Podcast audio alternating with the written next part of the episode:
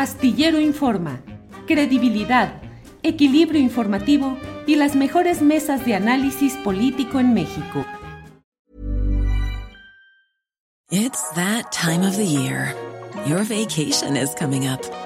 You can already hear the beach waves, feel the warm breeze, relax and think about work. You really, really want it all to work out while you're away. Monday.com gives you and the team that peace of mind. When all work is on one platform and everyone's in sync, things just flow wherever you are. Tap the banner to go to Monday.com. I'm Sandra, and I'm just the professional your small business was looking for. But you didn't hire me because you didn't use LinkedIn jobs. LinkedIn has professionals you can't find anywhere else, including those who aren't actively looking for a new job but might be open to the perfect role, like me. In a given month, over 70% of LinkedIn users don't visit other leading job sites. So if you're not looking on LinkedIn, you'll miss out on great candidates like Sandra. Start hiring professionals like a professional. Post your free job on linkedin.com/people today. Astillero Informa, credibilidad, equilibrio informativo y las mejores mesas de análisis político en México. Listo, ya está ahí. Listo. Listo, Ricardo. Bien, Ricardo, ¿cómo has estado? Bien. Ricardo, leí tu artículo hoy en, en, Excelsior acerca, pues, de dos cosas que me gustaría que nos compartieras un poco más sobre ellas. Primero, digamos, el hecho de que eh, todo aquel que es mencionado en un expediente judicial puede ser requerido para que rinda su testimonio o ofrezca sus pruebas o atenuantes ante la autoridad judicial. Y el segundo, el hecho de que en el caso específico de Ricardo Anaya, eh, habría una serie de requisitos si es que él pretendiese solicitar al gobierno de Estados Unidos que lo aceptase como asilado político. ¿Qué hay sobre esto, Ricardo? Sin duda, Julio. Mira, toda indagatoria que se siga a nivel federal o a nivel local, como todos saben, la Fiscalía General de la República es la que se encarga en este momento de continuar las investigaciones en el caso de Lozoya, que todo esto tiene que ver con la indagatoria que inició hace algunos años relacionado con Odebrecht, donde hay 11 países involucrados, entre ellos México. Esa investigación internacional, que por supuesto también está involucrado los Estados Unidos, está involucrado, por supuesto, Brasil, varios países sudamericanos, incluso dos países africanos, tienen que ver con esa red de corrupción donde la familia Odebrecht, propietarios también de esta constructora, que se han encargado de realizar infraestructura primordialmente en la industria petrolera, son los que se encargaron de crear esta red de corrupción donde presuntamente participaron también funcionarios eh, mexicanos, de los sexenios anteriores y donde participaron también, como se ha señalado en la carpeta de investigación por parte de los Oya y algunos otros, la participación de legisladores, incluso relacionado con dádivas que se otorgaron para autorizar, promover y eventualmente votar a favor de la reforma energética en nuestro país. Uh -huh. Entre ellos, el caso de Ricardo Anaya, que incluso también tenemos que recordar que quienes denunciaron formalmente ante la Fiscalía General de la República fue precisamente Ernesto Cordero, que fue secretario de Hacienda en el sexenio de Felipe Calderón. Eh, por supuesto, Javier eh, Lozano, que fue secretario del Trabajo, también evidenció incluso a manera de coadyuvancia con la propia Fiscalía General de la República, hace una cronología de cómo fueron las operaciones fraudulentas y de lavado de dinero del propio Ricardo Anaya, es decir, hasta aportó con esa lucidez que pareciera propia de un perito, muy enterado, conocedor perfectamente bien de cuáles fueron los detalles de esa operación de Ricardo Anaya, y todo eso está relacionado precisamente en esa carpeta de investigación. No es una carpeta de investigación que ha iniciado este gobierno. ¿Qué es lo que tiene que hacer el agente del Ministerio Público Federal, en este caso en particular? Citar a todos los que se mencionen en una investigación si es que considera que va a emitirse algún tipo de indicio que busque encontrar quiénes son responsables de los delitos que se les imputan, porque, insisto, es una investigación de carácter internacional. De hecho, México fue uno de los países que más se tardó en reaccionar en esa investigación. Fue el último. En otros países ya había procesados, ya había sentenciados y en México ni siquiera existía la carpeta de investigación. Entonces, sin duda, Ricardo Anaya tendrá que comparecer como todos los que se mencionen en esa carpeta de investigación, porque no solamente tiene el derecho de audiencia, también tiene el derecho, como cualquier mexicano, a la legítima defensa.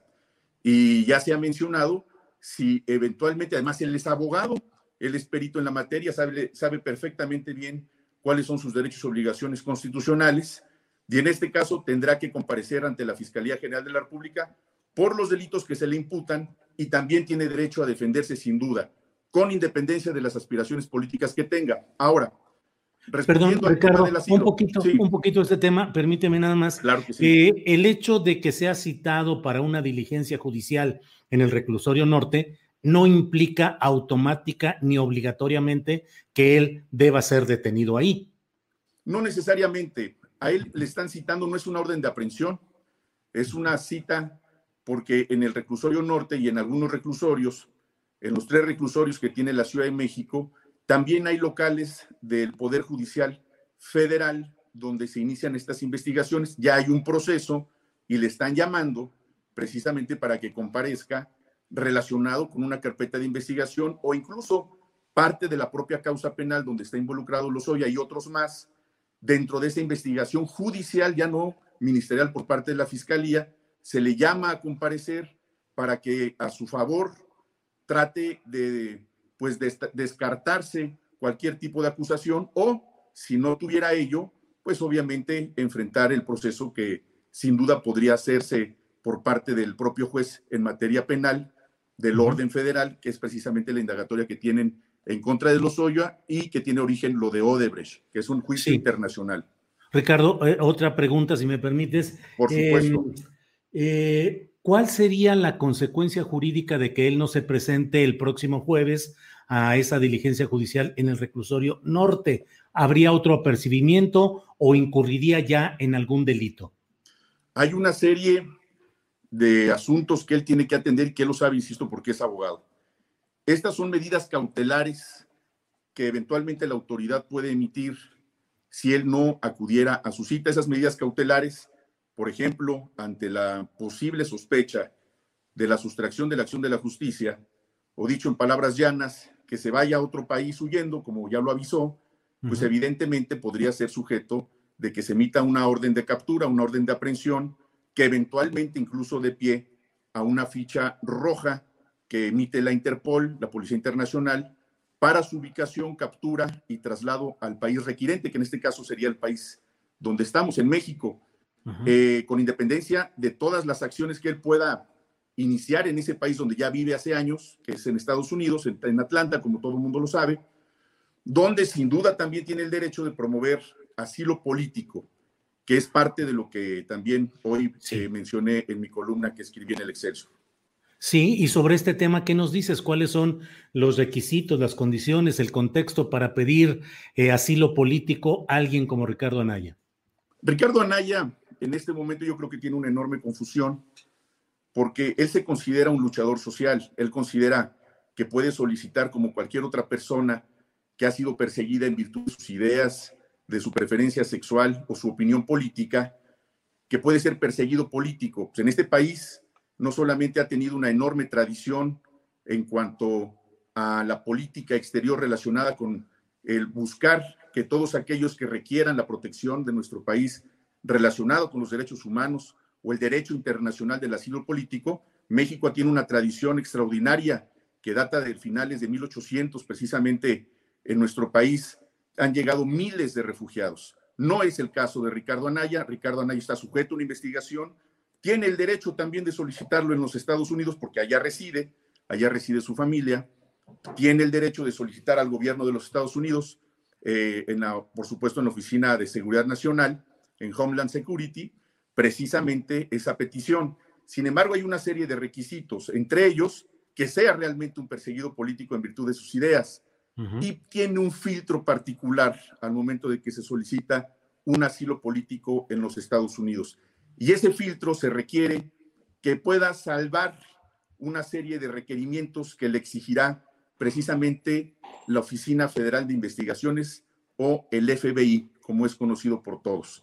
El FBI le solicitará información biométrica, huellas dactilares y si existe alguna investigación relacionada con su conducta precisamente en el país que aparentemente, como él menciona, lo persigue políticamente, que es totalmente distinta una persecución política a una indagatoria de carácter internacional donde hay una red de corrupción plenamente identificada, donde hay señalamientos en su contra y que tiene el derecho, insisto, de defenderse, pero imaginemos ahora un supuesto de que a Ricardo Anaya, aún solicitando ese asilo político, aún no teniendo las condiciones para obtenerlo, obtuviera el asilo político en Estados Unidos. El propio gobierno de los Estados Unidos también puede cancelar o suspender esa situación jurídica de asilado político en virtud precisamente de encontrarse bajo una investigación criminal, que sería este uno de los supuestos, y también así lo señala la legislación norteamericana, precisamente para los casos en los que hoy nos ocupa Ricardo Anaya y algunos otros que lo han intentado en el pasado. El, el, caso incluso de Javier Duarte y el otro Duarte que también por fin está detenido en este país y sí, que evidentemente también solicitaron ese asilo en su momento y es obviamente eh, no solamente no procedente, sino que eventualmente podría ser cancelado por encontrarse sujetos a una investigación de carácter eh, criminal, pero sobre todo en el caso de Odebrecht, donde incluso los propios Estados Unidos están sujetos también dentro de esa indagatoria internacional para conocer esa red criminal donde se no solamente afectó a nuestro país, estamos hablando de miles de millones de dólares que estuvieron relacionados con esta red de lavado de dinero en paraísos fiscales, eh, donde hay involucrados funcionarios mexicanos, exfuncionarios mexicanos, donde hay una red internacional que subsiste, que ahí está presente, que está sujeta a investigación, y lo que se busca es que la justicia aclare. No es una persecución de venganza ni ideológica, es simplemente el ejercicio del Estado de Derecho y en este caso una investigación criminal a nivel internacional, donde México tiene tratados internacionales, convenios internacionales de cooperación internacional, precisamente para indagar conjuntamente este tipo de ilícitos que se persiguen en todo el mundo. Ricardo Peralta, gracias por esta oportunidad de contar con la visión y la información sobre este tema. Cierro solamente preguntándote cuál es la condición eh, jurídica por la cual eh, Ricardo Anaya tiene un domicilio en Atlanta junto con su familia. ¿Tiene una residencia permanente o cuál será su situación jurídica migratoria? Tengo entendido que tiene la residencia y no la ciudadanía. Ajá. Aún teniendo la residencia o la ciudadanía, hay convenios internacionales que tenemos suscritos con los Estados Unidos. Eh, las leyes de los Estados Unidos, por supuesto que lo protegen en cualquiera de las dos condiciones, si fuera residente o ciudadano estadounidense. Sin embargo, al haber cometido delitos aquí en México e incluso donde se pudo haber involucrado también alguna violación a la legislación estadounidense, está absolutamente sujeto, en caso de que así fuera, por supuesto, estaría sujeto también a una posible extradición. Yo creo que él es abogado, él conoce perfectamente bien los alcances de la ley, ha vivido en los Estados Unidos, si no, no podría tener ni la residencia ni la ciudadanía. Y uno de los compromisos que se tienen que tener con ese país para tener cualquiera de las dos calidades migratorias es conocer sus leyes. Y estaría sujeto también a que fuera incluso deportado fuera eventualmente trasladado a, nuestro país, precisamente por haber mentido, quizá para haber alcanzado un estado migratorio como el que creemos pueda tener en los Estados Unidos. Ricardo, te robo un minutito más nada más para quieras. preguntarte. Él dice que le quieren quitar sus derechos políticos y para ello no sería candidato presidencial en 2024 debido a esto pierde sus derechos políticos por el hecho de ser procesado o hasta que fuera sentenciado? No pierde los derechos políticos, solamente que estuviera sentenciado y que además la sentencia fuera condenatoria y que no tuviera ningún otro alcance jurídico en nuestro país para poder repeler esa sanción que le fuera impuesta. Es decir, tendría que ser una sentencia irrevocable. Y en este caso falta mucho tiempo para que eso suceda. Estamos en un proceso donde quizá precisamente por esas conductas de querer evadir a la justicia, podría tener una orden de aprehensión. Lo que tendría que hacer, y él, insisto, siendo abogado, siendo perito en la materia, es comparecer, saber cuál es la acusación que se le imputa, eh, por supuesto, irse asesorado por eh, peritos en la materia, en esta materia penal particularmente, eh, y, a, partir de ahí no solamente no pierde sus derechos políticos, México, lo hemos visto y sobre todo en este sexenio, no es un país que en este momento se le pueda considerar como un país de gobierno autoritario, al contrario, se ha permitido que la gente se exprese, que él tenga muy presente sus derechos, se tiene que defender, se debe de defender y no pierde sus derechos políticos. Incluso si a partir de esta investigación resultare que es inocente, pues no solamente podría continuar con sus aspiraciones a cualquier cargo de elección popular, el que sea él y cualquier persona en este país. Ricardo, te agradezco mucho esta oportunidad de esclarecer muchos puntos referentes a lo que sucede con Ricardo Anaya. Muchas gracias, el aprecio por tu participación y espero que sigamos en contacto. Encantado, Julio. Un saludo a todos y un gusto siempre estar contigo. Que estés muy bien. Para que te enteres del próximo noticiero, suscríbete y dale follow en Apple, Spotify, Amazon Music, Google o donde sea que escuches podcast. Te invitamos a visitar nuestra página julioastillero.com.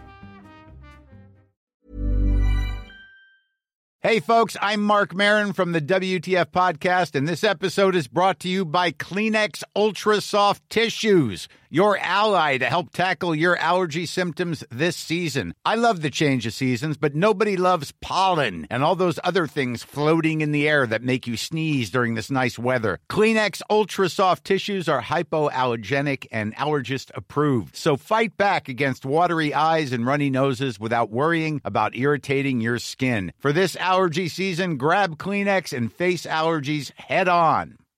Hi, I'm Daniel, founder of Pretty Litter. Cats and cat owners deserve better than any old fashioned litter. That's why I teamed up with scientists and veterinarians to create Pretty Litter. Its innovative crystal formula has superior odor control and weighs up to 80% less than clay litter.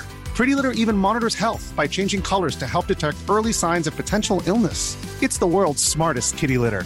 Go to prettylitter.com and use code ACAST for 20% off your first order and a free cat toy. Terms and conditions apply. See site for details. Para que te enteres del próximo noticiero, suscríbete y dale follow en Apple, Spotify, Amazon Music, Google o donde sea que escuches podcast. Te invitamos a visitar nuestra página julioastillero.com.